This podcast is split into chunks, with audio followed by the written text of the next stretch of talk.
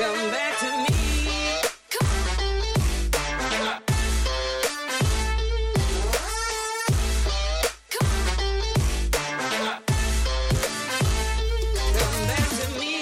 we're gonna start uh, the event with a with a Twitter space uh, with Rug Radio France, uh, and we'll go through a little bit. A, like we'll see what the week uh, looked like for the for the people here. We're gonna talk about the exhibition. We're gonna see uh, maybe we can have a few announcements. Uh, we're gonna see a lot of things tonight together. Uh, so here at some point, Farokh will will join, and we might have. Uh, his questions for Super Chiefs, MetaMask, and other sponsors and other partners who made this event possible. Um, and so I think we are we live yet? Hello? All good? I think we are. Yeah. Okay, cool. Uh, so myself, I'm Samy. I'm from Rug Radio France, and I am with Eve here and Devak, who are also from Rug Radio France. Uh, we're gonna start the this space talking about the, the EthCC week and what happened, uh, and we might talk a little bit about the event that we did a few days ago at Sandbox. Uh, I don't know if few, if some of some of you uh, were here during the event, but we did this with Decrypt. Uh, so we decided to do an event called Brand Experience, and Yup. Sorry. Je pense que ah non attends. Yeah. So yeah, we just have a few problems, technical problems, live. Um, but I think we are good. Yeah. Cool. Okay, cool.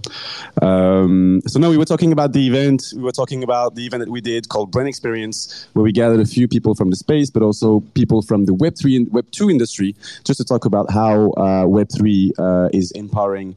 Uh, brand experience, uh, new customer user relationship with, with the brands, uh, and it was some a, a good event, I think. Eve, you were there.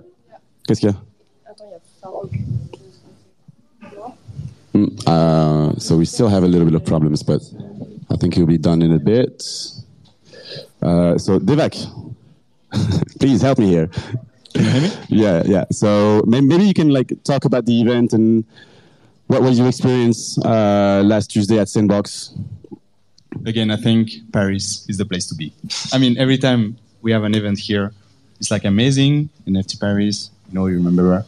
Um, the vibe was nice. People were nice. Um, we managed to get a lot of people, actually. Yeah, we get we got a, got a few people, like I said, from from the space, but also, hey John, I think you might hear us. So yeah, just to go through a little bit what of the the, the, the event that uh, that we're doing today. So we're gonna have a few moments talking about EthCC week. Uh, we're gonna go through the uh, the event that we did that John Burr is here representing MetaJuice that sponsored uh, and made it possible. Um, and then we're gonna talk with uh, Edward from Sup- Super Chief, see what they have to say uh, about the exhibition of the day and maybe a few other announcements. And then we go through through the, the whole MetaJuice IMVU experience with you, John Burrs. Can you hear us? Maybe you can say a few words. I can. Yeah, can. cool. Yes, sounds great. How, how are you? Sounds great. I heard the event was. I'm, I'm excellent. I heard the event was great on Tuesday. Sounds like the champagne was flowing. Everybody champagne. uh, great networking was happening. So congratulations on a great. Thank you, thank you, and thank you again for partnering with us and, and helping us bring this this event. Um, so I think that we might need to start a little bit earlier with uh, Edward. Uh, if you are here, come come with us. Um, Edward Edward Benoit, if you want to join us as well, you, you're more than welcome. So yeah, maybe, maybe you can talk a little bit about the event of the day. Uh, why are you here? Yeah, for sure. Absolutely. This is we're good. We, yeah, we're good. We're good. Okay, Yeah, we're broadcasting, so basically it's just for, for the people. Can, can you hear us, John? You can. All right. And um, yeah, there we go. Um. So yeah. Oh, that was. Uh-huh. You can use this one. okay. Uh-huh. Is this one go? Yeah, this is good. All right, cool. Sounds great. Hey, Sounds right great. on. so great to see you. Um, excellent. Thank you. Um, yeah, so hey, my name is Edward Zipco. I'm the director and co founder of Super Chief Gallery and Super Chief Gallery NFT. And today we've partnered up with MetaMask to take over this beautiful gallery that belongs to our friends at NFT Factory. And we're excited to showcase the work that not only was from the exhibition earlier today that we had at the cafe near the big event, but we kind of expanded it to the bigger family of artists that we showcase. And we get to bring them to Paris, which was a, a rare treat. That's really cool. I mean, we the people cannot see actually the, what, what it looks like, but we can see that it's a beautiful pieces around here, uh, pieces that we saw, but most of them we didn't see at the NFT factory so far. Yeah, so yeah. really happy to have to have them here.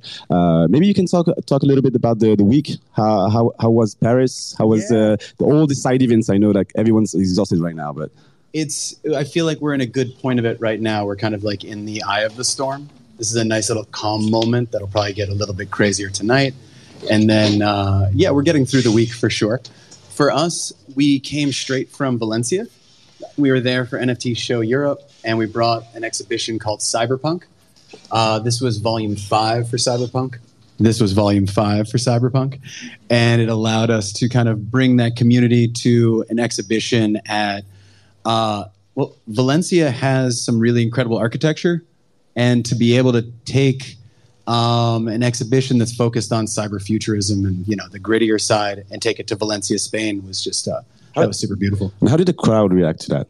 Really positively. I think um, people are always excited to see work that connects with them and kind of like also shows them something they haven't seen before, maybe. So I think a lot of the work in cyberpunk is uh, you know the it's inspired by so many different aspects of you know the genre so like there's ghost in the shell elements in people's work and faces coming apart and having like the cyborg underneath and i think seeing that you know seeing that 16 feet wide and 10 feet tall and being able to be immersed in it is still a pretty new experience so people got yeah, it was very positive Yeah, I'm Selfies. sure. And uh, maybe Benoit, you can also like uh, Yep. just help us understand the, the exhibition that we have in here and talk a little bit about what what how was the how was the collaboration? I'm sure it was amazing, but how, how did Yes. you work out with this?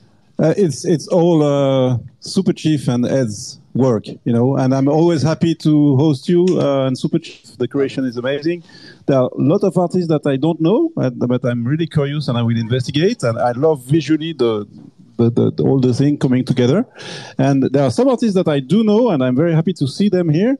I see there is Polygon uh, 1993. yes we Uh, I hope he's here. I He was is. supposed to meet him. Hey, there we go. yes, come, yes. say hi. Come and say hi. Come, So we're, we're, uh, Get this is this is an open mic. We don't, we don't have any rules yeah, here. so we're supposed to talk. Remember, we're supposed to talk. Yes. Hi everyone. so you have two pieces here, I, I guess. I saw I one do, here and one yeah. here. Exactly. Can you maybe have, do have, do we have time for like a f- quick? So, you want- okay. Uh, well, a quick sum up about everything. Uh, this series is called the X3 series. It's actually a revamping of some uh, classical paintings that I've redone in my style, which is analog glitch art. Uh, I'm using CRT TVs and analog video synths to create this kind of art with the tiny dots and lines. I love it And uh, yeah, that's uh, that was the meaning of this series. Uh, I wanted to have my take on some loving pieces that I personally appreciate. And uh, yeah, I'm happy Uh, to. you know, you have uh, fans here. I'm a fan, Really? and T- T2, T2's a fan. So when I said you were there, T2 was like, "Ooh!" Really? That's so kind. Uh, and you you. know, as I'm, I'm, I'm art director here, but I'm also collector, and I missed out on one of your pieces earlier. You remember? You did, yeah. I think it was two years ago, and I Exactly. I, I think I, I bid 0.5 and then someone bid one and I I, I, I lost it and I, I still feel I still feel it you know Break my So- heart. Actually, that was my very first piece too. So yes yes uh, I missed uh, Genesis so that's Yeah, that, that happened that's the hurt that lasts yes yes yes but uh, I'm very happy to meet you here uh, I you as well, also noticed uh, we have Una who's with us today Yes. and she has a piece also over there una is in the mix uh, where's Una no, maybe she doesn't want to show up. Outside oh, she's over there. drinking. So, waiting for Una, there's Gordon, Gordon Ah, Berger. yes Gordon, where are you? It's My Gordon in the friend mix. is Gordon. not here. So very happy to see those people who are. There we He's go. with There's Una. Una. Una, thank you. Absolutely, Una, please. So Una, we uh, uh, we we met before the, the, the before the, this uh, session, and we had very nice discussion. She explained the some project she has, and we'd be very happy to to work with you on this project. Thank you, thank yeah. you. And please Good. give us some word about your work, maybe with. Uh, Yeah. Well, basically, I am a performance artist and a video artist, and I totally didn't know that I was going to be speaking right now. So cut me some slack. Sorry, I was just bad, my outside bad, rolling a cigarette, and then I was like, "Oh, all right." Um, but the nature of performances is always generative, so I'm happy.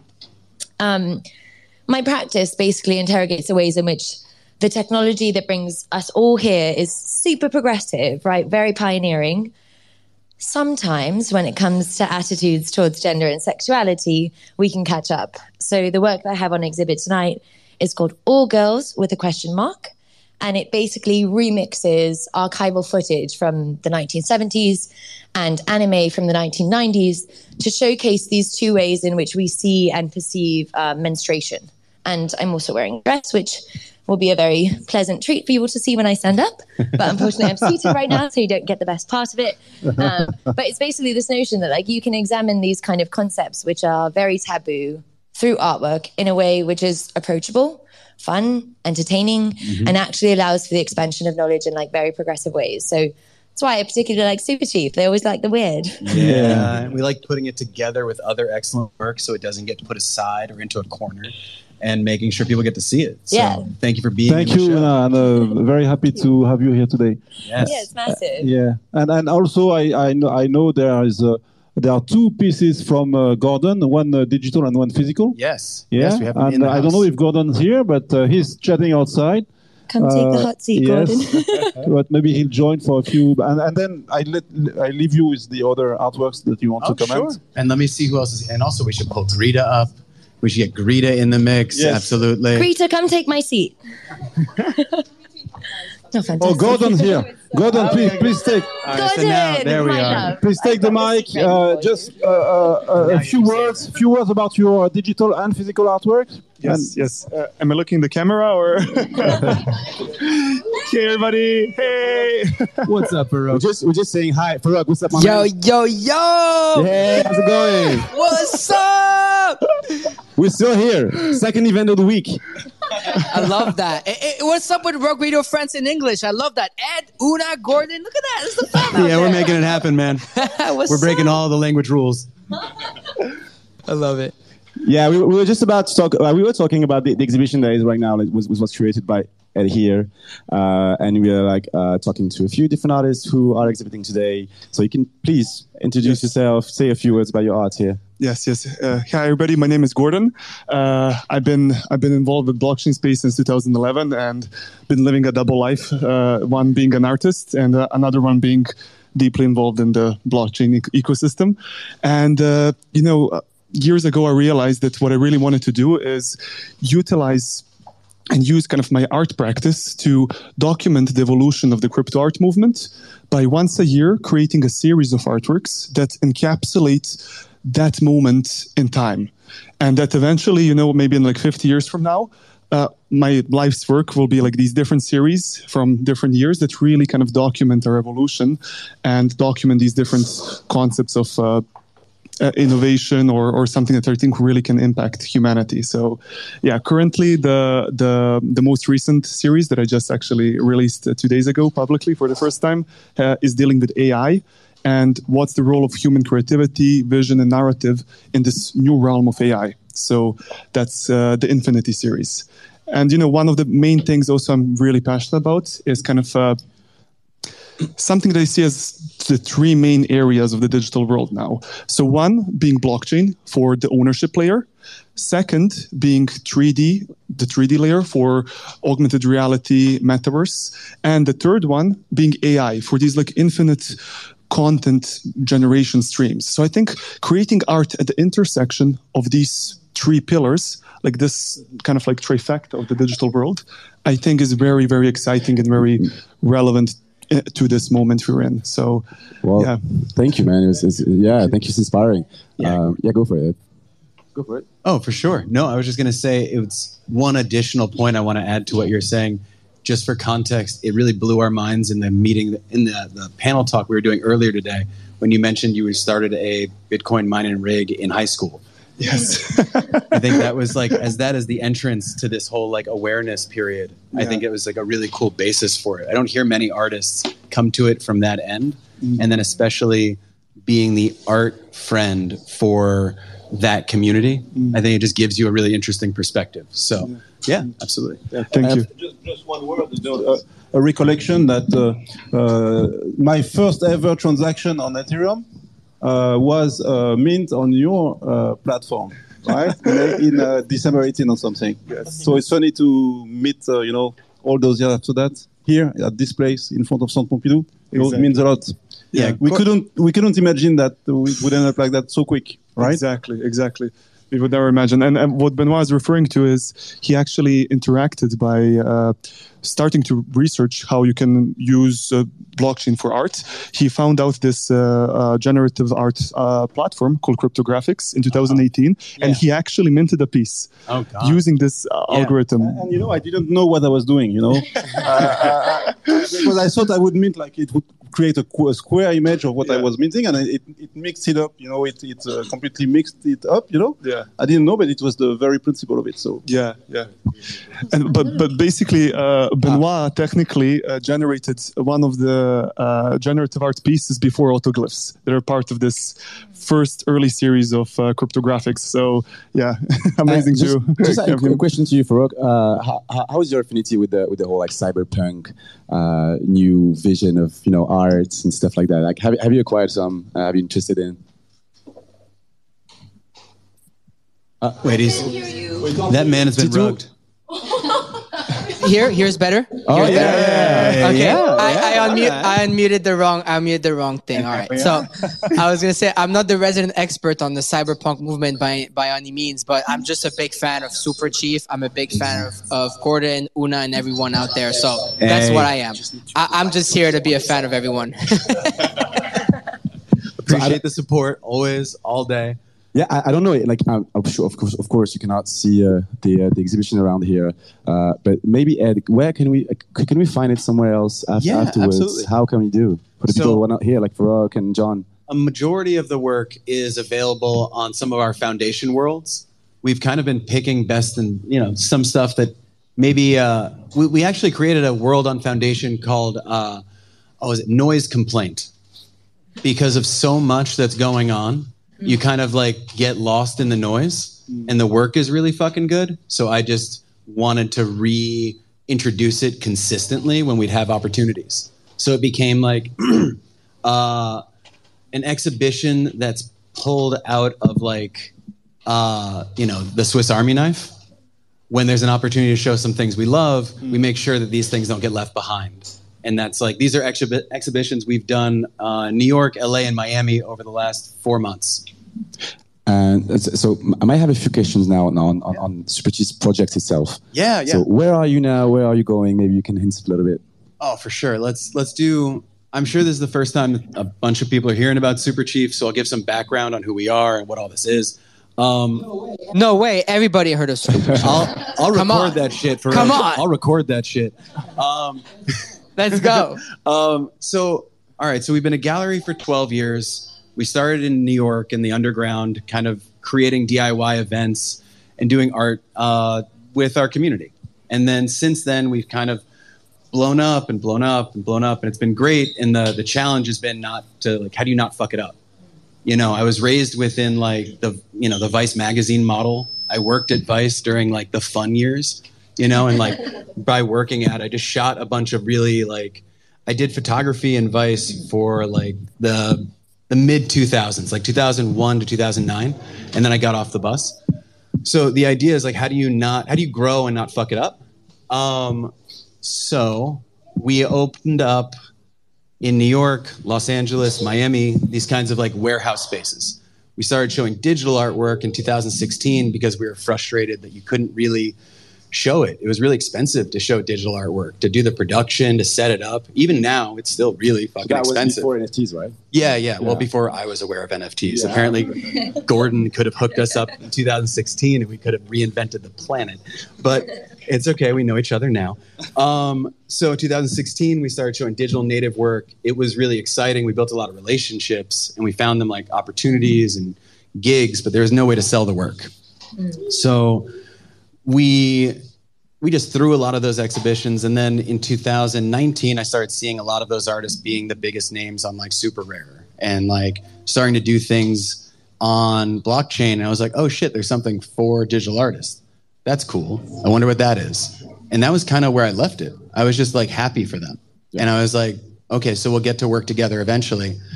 And then some of our artists started becoming like the biggest people in NFTs, which was just a trip. Like in 2019, we did the solo show for Justin Aversano with Twin Flames, just as photography. You know, we just we had a 7,000 square foot warehouse. We rolled out this giant red carpet and made the place feel like uh, shi- like The Shining with that giant chandelier in the middle of the room. It was awesome, totally awesome. Sold nothing.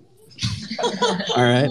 And I love Justin. We've been showing him since 2013, and I don't give a shit. Like I show work because I fuck with it, and I, I love Justin, so I love the work. And it's it was a really cool concept. It's hundred twins, and you actually achieve it.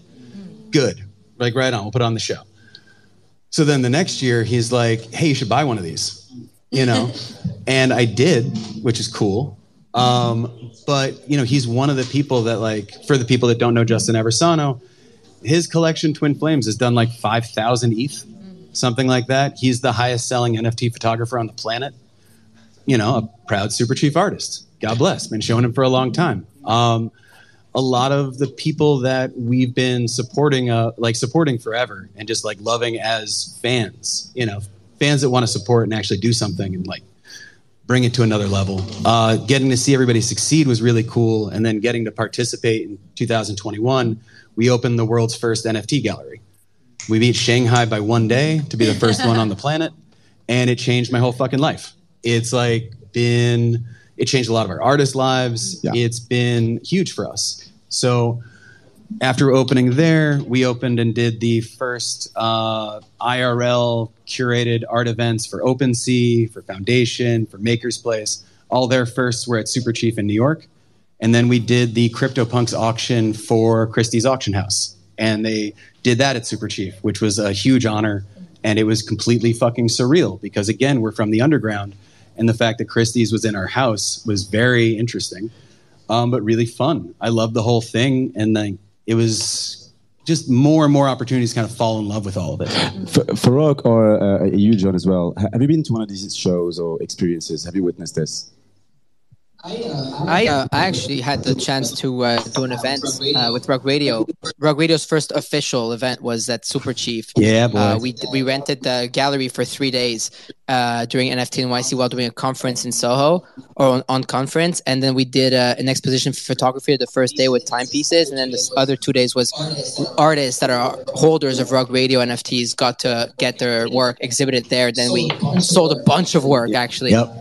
Uh, thanks to thanks to Ed. So we did three days straight, and it was really really cool. fun. The the scene and the crowd that showed up for day one was like the most people we've ever had in the building, no doubt.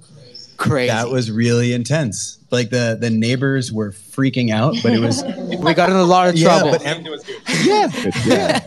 It was it was wild to see it at 10 a.m. though. That was new. Haven't done that before. So yeah, hell yeah.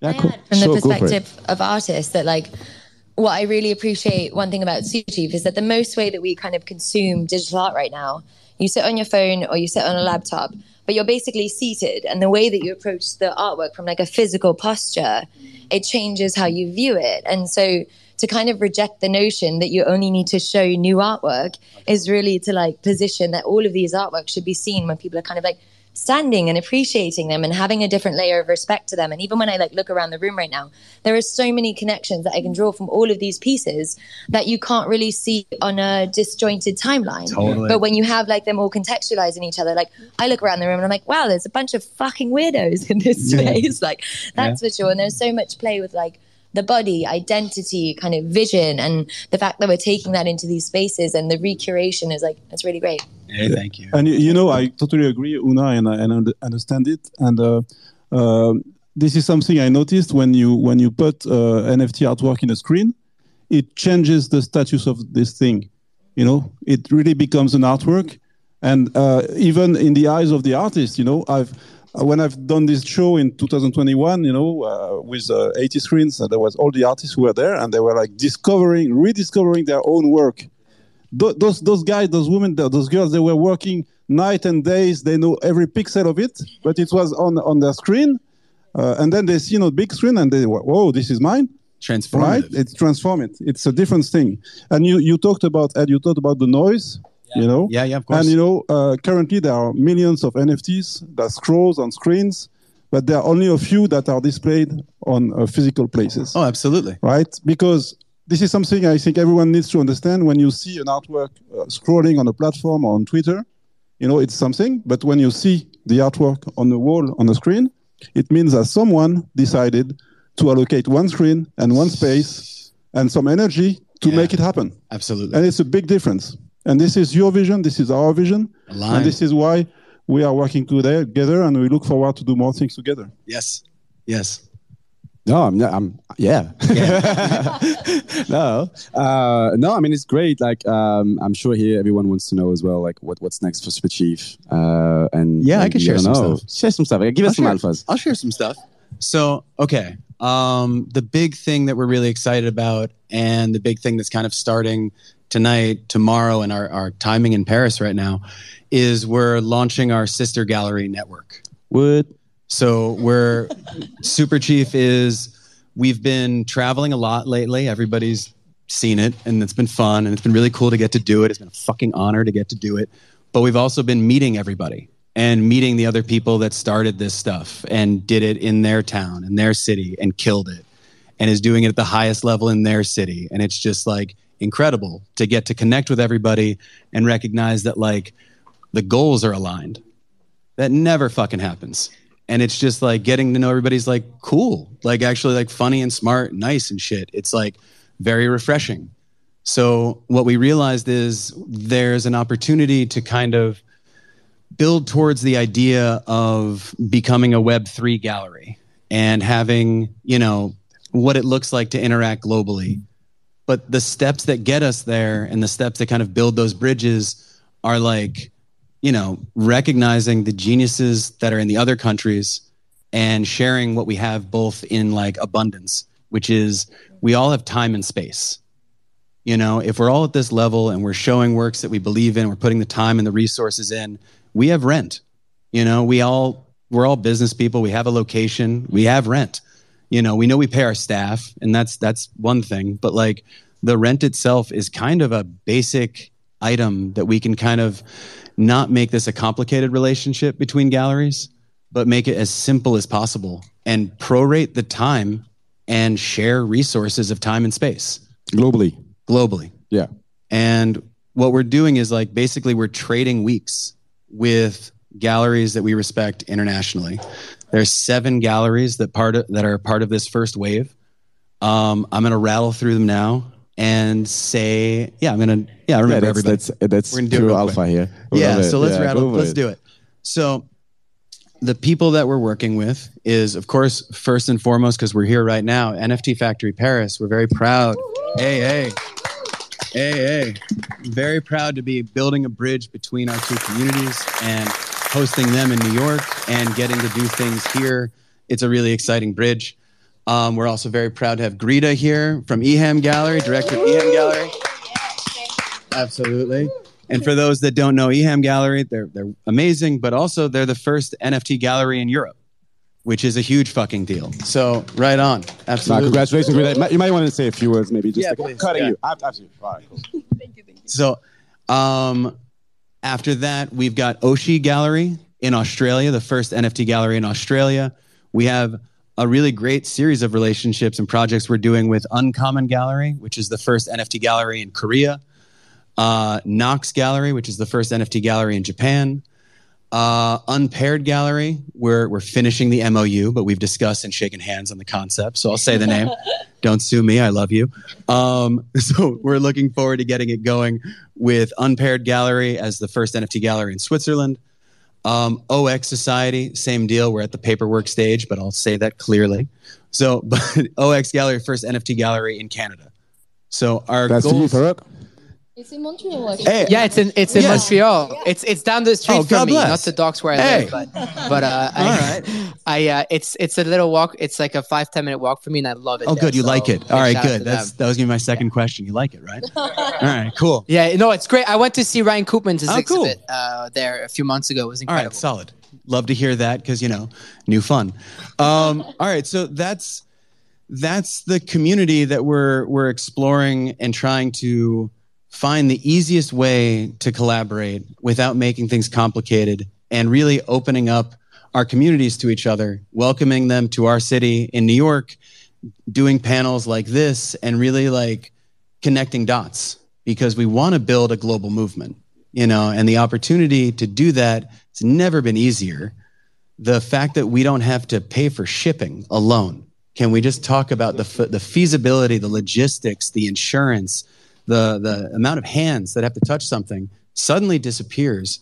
So phase one is really about building best practices and making it so we learn how best to work with each other to cut down all the pain points and be able to, again, operate at the highest level globally, unite this mission. So, yeah, we're really proud to mention it. No, yeah, no, it- it's amazing. It's, it sounds really cool. And maybe Benoit say a few words. Go. Oh yes, and we we do already have a plan uh, to uh, share weeks, right? So uh, I guess if I remember correctly, we'll have something uh, early November. Uh, and uh, I don't want to disclose the uh, thematic of the exhibition, but you know, early November, you know, there's Halloween, there's uh, Dias de Muertos, so you know, this is around this. So yeah, and, and we'll uh, we'll say more uh, soon.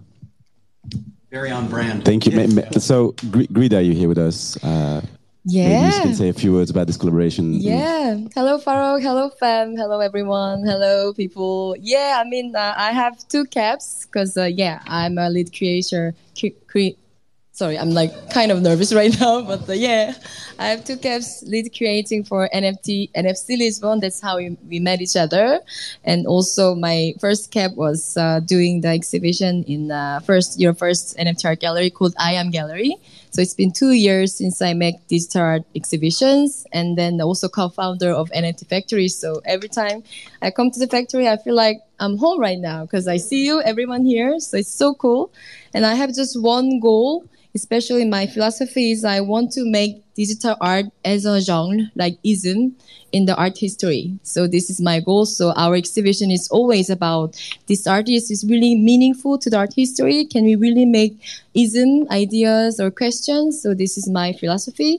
And since two years uh, making these exhibitions and the, the powerful things digital art they can have is we can fly together. You know, one exhibition can happen all the way. So I have this idea, and fi- I finally I met Eddie in Lisbon.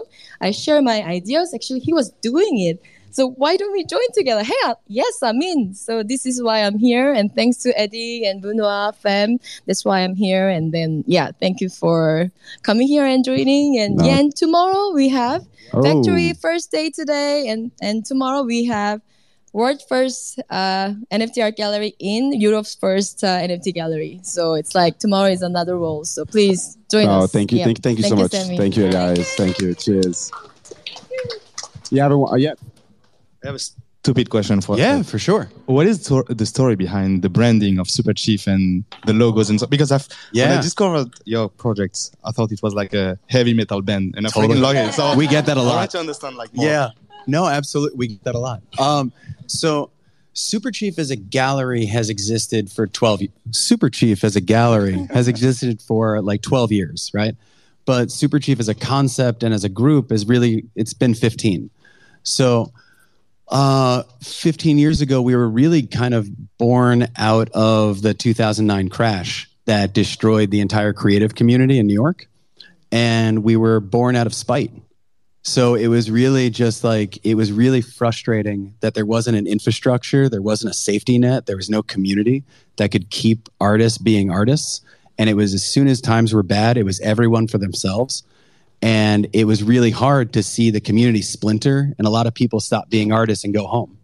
So conceptually, internally, it was kind of like uh, uh, there was a joke calling it like survivor cult. Like, you know, Super Chief. It was like Survivor Cult, but the uh, yeah, see, but okay. If we, I know, if you like, so if you go to the actual logo itself, the purpose of the logo was to create a skull with knives for teeth, because that was what could survive a time that was as grim as then. And it's like building community or doing anything in 2009 and 2010 was brutal. So for us, it really spoke to like what we'd already survived, and then you know we're going to continue to grow from. So it started like that. It was an artwork. This is an artwork by uh, Tamara Santaban. Tamara Santabanas, and uh, she's an amazing artist out of New York and Mexico City. Yeah, she actually carved this in wood. Oh. yeah, this is actually a a, a wood block print. Um, and it all comes from the wood blank. The, the, yeah, all oh, of it. Like we still have it. We have it like safe. Cool, Um, yeah. But like 15 years ago, she carved it in wood, and then we did a print, and we scanned that print, and that's on the T-shirt. Yep, looks good. Thanks. Looks really cool. I appreciate it. Um, no, I mean, thank you, thank you guys. Um, uh, we really stoked about uh, this whole collaboration, this whole like vision that you guys have, not to just stay on your own in New York or Totally. us in Paris, just to, to to have like some kind of a fresh community gathering and doing good stuff together. It's the same Uh, North Star. uh, it's like that's yeah, the thing. It's like if if everybody was doing their own shit and didn't actually care about the same things, it would be worthless. Exactly. So like us actually having that intent that's shared and like we continue to see where people are spending their energy. It's like if there's a belief in that and it's strengthened by us acknowledging each other. I think that unites on so many levels like the marketing, the positioning, the awareness, the cultural prominence. I think it's a it's an incredible opportunity because it's legit. And again, you're building this with artists, with the, with, with, the main people concerned. Absolutely. I don't know if you say concerned, but when people in, involved in, in, in the space and having you here, Una, having you uh, and all the people here showing that you're building all this together and, and For them. for them, yeah, for, for us sure. to get them. Well, I mean, it's, it's Like, some for in us. some in some ways you are an artist as well. I Yeah, mean, uh, well, people who are actually stay doing this- creative. Yeah, creative. Let's say creative. Yeah. Um, so no, I mean, it's it's it's super cool to have you again, um, Benoit. Uh, do you want to say a few words about the NFT Factory? Oh yes, the NFT factory. Yes, we have a. Uh, thank you, thank you for uh, giving me uh, some some space. Uh, you know, the, we have an amazing program at the after the summer break. Uh, there will be external curators uh, coming in. There will be solo shows. There will be an art fair. So we will uh, kind of segregate the space in different uh, booths uh, during the Art Basel. You know, so uh, we will be a lot of uh, we'll have a lot of engagement. Uh, yeah, and many projects that we are still working on. So yeah, summer break is now, and then it will be very busy after the break. And we I'm working currently on with the team on um, an exhibition about the history of crypto art with 50 screens with the dates all the main Ah, cool. important events all the stories you know the lost robbies the the burnt punk the the, the toter all of this will be explained for the general public so Cool. so so they feel the the ethos of the space you know uh, so this was very important for us and The we're culture. working on it and uh, it's going to be live uh, uh, in september or something And then at some point we're doing the Super Chief event here as well. At some point, Yes, yeah. also before the end of the year, we're doing the damn thing. Let's Before go. end of the Let's go. uh, no, I, I just want to say a few words also about like this, this whole vision of, of get, gathering together like globally. I think Farokh, you, you might you might want to say a few words about like how uh, um, what's the vision of Rug Radio and how somehow it aligns with with this whole like movement of gathering people from all around the world doing stuff together just to promote ourselves and promote people that we love. Yeah. Yeah, I mean, I think it's one of the most important things in this space. Uh, the bear market, I think my highlight was being able to get a support system in this space from friends. A lot of them are with you all or online, and just, you know, we have a lot of mutual friends as well. But just, I think for anyone who's building in the space, or I, I don't want to speak for artists, but I'm assuming just, just being able to have other people that are just like going through it with you. Uh, you know, is is important. So for me, being able to do an event in Paris, like we did at the beginning of this year, in Austin and Lisbon, uh, we have an event in, in South Korea coming up, and then of course you guys did the EthCC a couple of days ago, and you're back here today. I think it's one of the most important things in the space, and we have to continue doing so. So super hyped to do some more with Super Chief, hopefully, because we always need art on those walls. You know, we can't have an NFT event with no art on the walls. So you know, Super Chiefs still want to do it, and NFT Factory is an incredible space. So thank you again uh, to the Super Chief, um, to the Super Chief and NFT Factory teams because um, you guys are very important uh, to the space. That's thank you. Thanks everyone.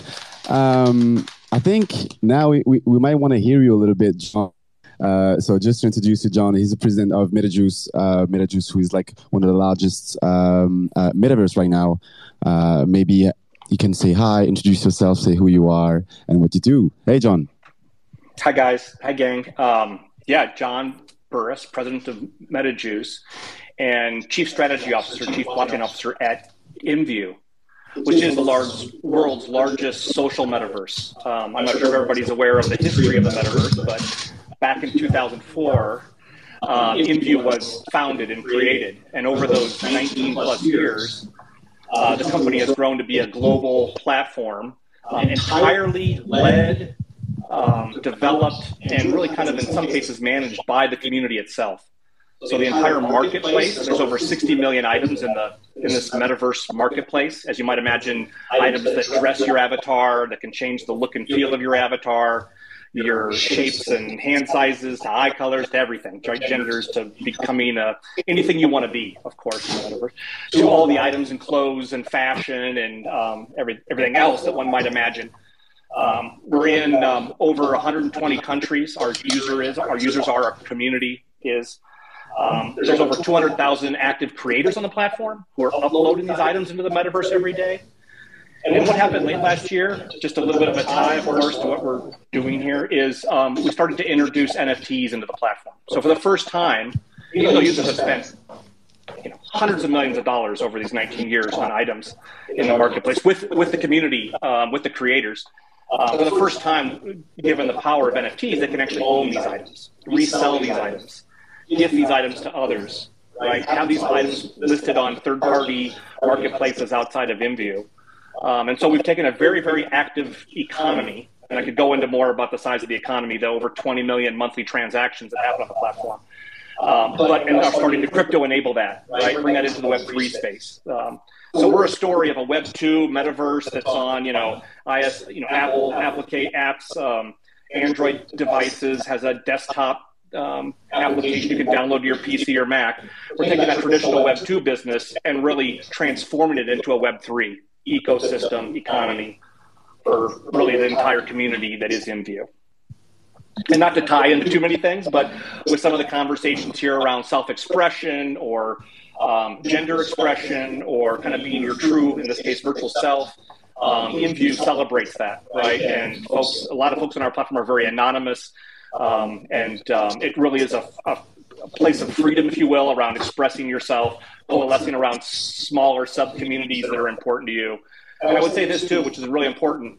Um, you know, there's no question that the creators in our economy see themselves as artists right and designers if you look at the and i can maybe we can share some here later you know kind of the high fidelity of the artwork the weeks and weeks and months in some cases of the items that are uploaded into the marketplace um, and the businesses that are being built around this in the metaverse. Um, and so i think there's an interesting intersection of what you might call the things that happen at nft factory that i've been at. I was there for paris blockchain week. Awesome awesome space. Um, you know and and that happen in this more virtual world right? Um, so there's probably lots to dig into but that's maybe a little bit of a longer introduction into what's going on at IMVU.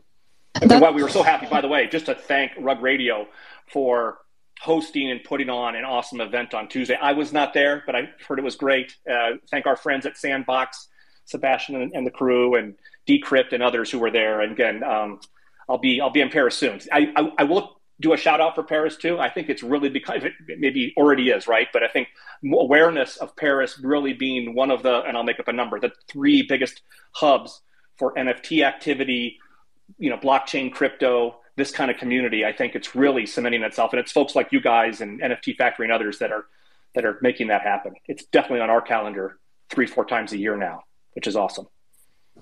That's amazing. Thank you very much for uh, helping us and partnering with us for our event. It was like a great event. Everyone liked it. All the brands were super happy of having it. So thank you a lot. And also, I have a question. So, what is the place of the art and the art gallery in your metaverse? Yeah, it's a great point. You know, the first thing I'd say, and this is this is, um, I'll answer kind of what I think is the actual question here in a second. But as I mentioned, I think for a majority of the creators, they think that the art, the, the environment for art is just about everything in the metaverse. So the clothes that uh, an avatar might wear, the wallpaper, if you will, in a room that they've created, the furniture and everything, because they're not confined by, you know, uh, the physical world, the types of very cool artistic stuff, the animations that can come out of clothes that somebody is wearing in the metaverse, all of that, there's just no question that is art, right? Um, that said, and I'll, you know, be a little bit more kind of, you know, in a box here, there is traditional art, if you will. I mean, it's not a fair word to say traditional art, where people um, in our environment, there's over 400,000 various rooms, environments, spaces. Some in the space might call it land, right? Um, and folks will put more traditional art around those. So you can imagine 3D art, sculptures, and things that are that people will purchase or create themselves and outfit their virtual mansion with. To actually, every user in the metaverse gets a penthouse. So the way they'll kind of stylize their artwork on the on the walls and things, and create different rooms that have different themes. Um, so you can imagine that um, even traditional artists creating 2D or 3D art also have a place in this environment because it's not just oh buy a clothes, change the nose on your avatar. It's there's entire sections of the catalog marketplace that are about all this type of what I'd call more traditional art too. Some of those, whoa. hey, John. So, are, are some of those stores and shops that are on there, are there galleries that curate? Like, are we able to uh, interoperate and have a shop on there, have a Super Chief gallery in the metaverse. I think metaverse that there? would be super cool. I think that would be super cool, and everybody should check out Super Chief's website because I'm awesome stuff there. I, I think that's I think yes, I would say this. The ecosystem, you know, it's it's an economy, it's a community, and so they really can do what they can kind of organize themselves in all kinds of ways. But what's traditionally happened, and we what we're hoping to kind of um, augment, add to, is like for the most part, creators kind of do their own thing, right? And they and they create their own brand, and they they do everything from creating their items to marketing them to spending time in the ecosystem. Uh, they, they create social accounts in the name of their avatar, right? That have followings, and you can imagine over this many years, right? Um, I think there are some, there are tastemakers and stuff, but there's less of that traditional aggregation and kind of you know curating. But I think there's there's no question there's a place for it, and some people do that. That's what I'm looking I for. think. But as far as you know, folks from this space, right? This this more traditional. I don't want to put this in a box, but blockchain, Web three, NFT space. There's less of that, right? This space is really um, learning about NFTs. They're eating them up. They're eating them up because they understand the properties behind them. But I would just say 12 months ago, probably 20% of our user base, we do polls and stuff. The awareness is much higher now, and like 85%. Early on, they weren't aware. And 85, 80% of the NFT purchasers on our platform, that was their first NFT they purchased. So I That's so think, cool. I think I think bringing in the more traditional, well educated kind of you know Web three community. I mean, well educated in the Web three space into the IMVU uh, metaverse would be awesome. And so there's all kinds of opportunities. Apart, and we can help ease that. You can do it on your own, but we can help make that happen. And you know, Follow up. I'll follow up. follow up. Please And, and just just a quick question, like, can you remind us a, a bit of the numbers uh, that, that the users are on, on the platform, and, and, and how how did it grow? Yes. And maybe relate this to whole like uh, NFT rise, Web three awareness around the world. Yes. Um, so InView, as I mentioned, has been around 19 years. And I would say, while of course they've always done marketing and promoted it, uh, maybe a lot of folks aren't even aware of that brand. It's grown, in my opinion, very organically over the years. It has about um, four, uh, 4 million plus monthly active users on the platform every month.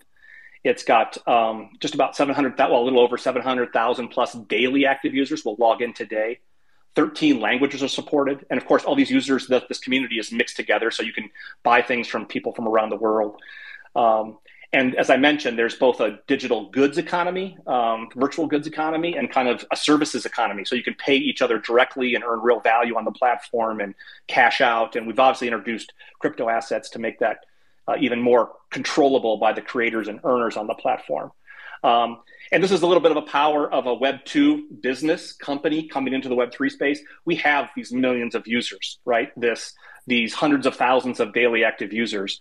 And they're not, uh, they spend, you know, uh, as they spend, you know, they aren't tied into the price of Bitcoin or Ethereum or what happened to the, you know, floor price of a, of an ape.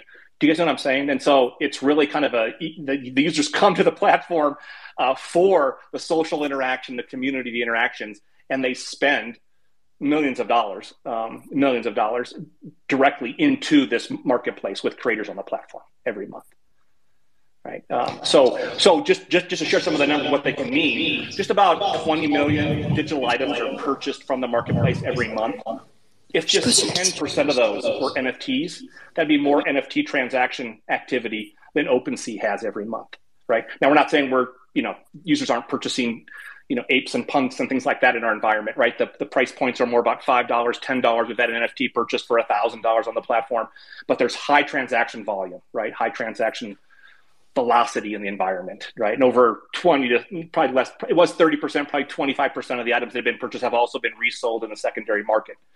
Um, so there's this vibrant economy but it's a little bit of a different economy if that makes sense. It's a little bit of a different kind of environment right? Millions of transactions um, you know, smaller than I think the average, you know, um, you know, kind of big NFT. to the scale sorry but that just speaks to the scalability that everybody's been talking about forever for artists you know Yes. it's like it's constantly been that as a promise and then preached scarcity so to hear somebody have an active model is like super fucking exciting so Yes. yeah i think uh Please come in. yeah dude yeah, no, and, and and and something about our environment, which you know, this isn't always true when these Web two plays come in. The behaviors that our users, our community is are kind of expressing. These are behaviors they've been doing for 10, 15 years.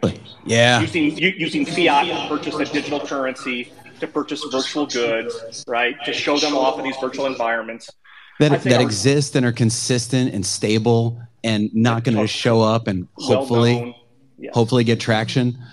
Yeah, it's Right, incredible. no, How- what's the no, daily no. usage? It was what seven hundred thousand. 700,000 um, daily active users. It'll peak over a million, and during COVID, you can Sure. imagine that even even more than that when people Sure. are kind of locked at home because they just it really is a social platform. We see huge spikes of usage in the evenings and Friday, Saturday, and Sunday nights. You know, globally, right? What's the biggest Uh, country for you? The U.S. is, is the first country, then Brazil, then Really? actually France is in the top five. Canada Right on. is in the top five. UK, Hey, hey. uh, Southeast Asia is growing is, is growing uh, the fastest growing region for us. Yep. Um, IMVU has not done a lot of localized marketing, but we're doing we're kind of growing and doing more and more of that as we kind of try to play this out. So um, yeah, and I could share all those things with you guys too, or you could you know uh, share that with folks too, kind of like Super full cool. view of where the Yeah, I, I mean. I mean, it's, it's really cool. I mean, it, and, and I think it it, it, touches, it touches a lot of people who doesn't know about the blockchain and some kind of a, you know, a good way of educating people on how to use it. You know, and exposing them to artists Exactly. and then encouraging artists to work on artwork that isn't necessarily a one of one you know to Yeah. understand how like mass market commercialization could go in doing it while they own the fucking ip is kind of yeah very exciting for yeah. I mean, you made you made you made the first you, you put the, first stone, which was like gathering people, and you had all of these audience, all of these people who was already active in in your metaverse, and now somehow like. Get, having people, I mean, I'm, I'm I'm not doing business for you guys here, but sure, no, yeah, but like ha- ha- having having Super Chief uh, exposing on artists like like you have, uh, uh, changes a little bit like the vision, and, and, and I think you have a big power with, with, with this massive users, this massive people who are who are like actually looking for a for yeah, get, meeting people, uh, talking about a subject, getting getting common interests. I think uh, I think it's pretty cool. yeah. No, no, and I, I just I share too, and we talk a lot in the Web three space, right, about bringing in larger, lar- larger audiences, if you will, growing the community of Web three. These are the kind of plays that really do that. I I shot I share too that 65, 70 percent of our user base identifies as female, so it's also maybe a little bit of a different kind of crypto um, base as fuck well. yeah Um, Right on. So, I- so we actually- feel so we feel super special in this space, you know, and we want to help help as any way we can to move everything forward.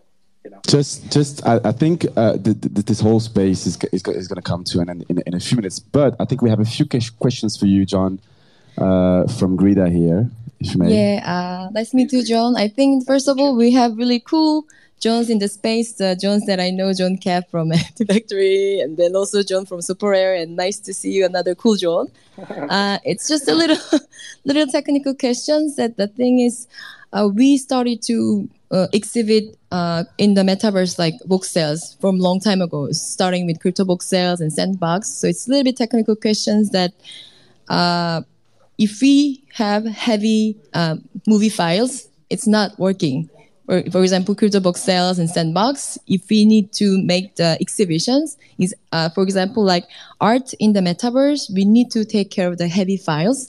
The thing is, I had so many uh, bad memories that the server got down nothing's working and you know like we can't see the artworks because metaverse has to be really light. So do you think you have any like spe- special like uh, the conditions for carrying art in the metaverse? Because it really requires specific uh, techniques. So i just wanted to know because artists has to be really comfortable to upgrade their artworks you know not bringing only from the NFTs, sometimes they could write on the wall, they could upload files directly. So we have to be comfortable to open the, the galleries in the metaverse. So yeah, Yeah, have a- yeah, no, thank no. you. I think it would be interesting. You know, obviously, um, there's a whole set of kind of specs and uh, tools and support that we supply to our creators as they're uploading their items um, into the marketplace for sale, um, and so we can address some of those issues. There are ways that we um, have video and 3D. Obviously, everything in our metaverse is 3D, but kind of certain heavier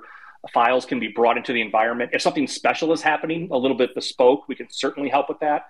Um, and or we maybe work with artists to understand, you know, um, not to change the art, but how can we render it in ways that makes it work in a room? Because the more we, the heavier, to your, your great language, to put, you know, the, the heavier a room gets, maybe the fewer people that can be in that room at one time. Now we can replicate that room. Um, but you know, it, it all depends on what the what the goal is and what the trade offs are, right? Um, um, so I think it's worth a conversation if there's some heavier things. Yeah, please talk. um, I think we we good. I mean, I see a lot of people uh, still in the room. That means that this this was interesting, I guess. Yeah. people say thank you so much, uh, John. Thanks again. Thank you guys. Farokh, Um, Farokh, nice to meet Farag, you. Thank you for all the having people us. Here, Guida, Nice to meet you too. Una, everyone. Uh, thank you so much. Uh, we're gonna continue the night. Keep talking uh, all together. John, uh, Farokh, again, thank you for coming. Uh, thank Have fun, for- guys. Yeah. Yes, have fun. Thank fun. you. Talk to you Great soon. to see you. Thank you. Enjoy. Yeah, man. Thank you. Ciao. Et voilà. Merci tout le monde. Merci d'être resté, c'est cool. Maintenant, place. Bravo la technique, euh, les gars. Titou Titou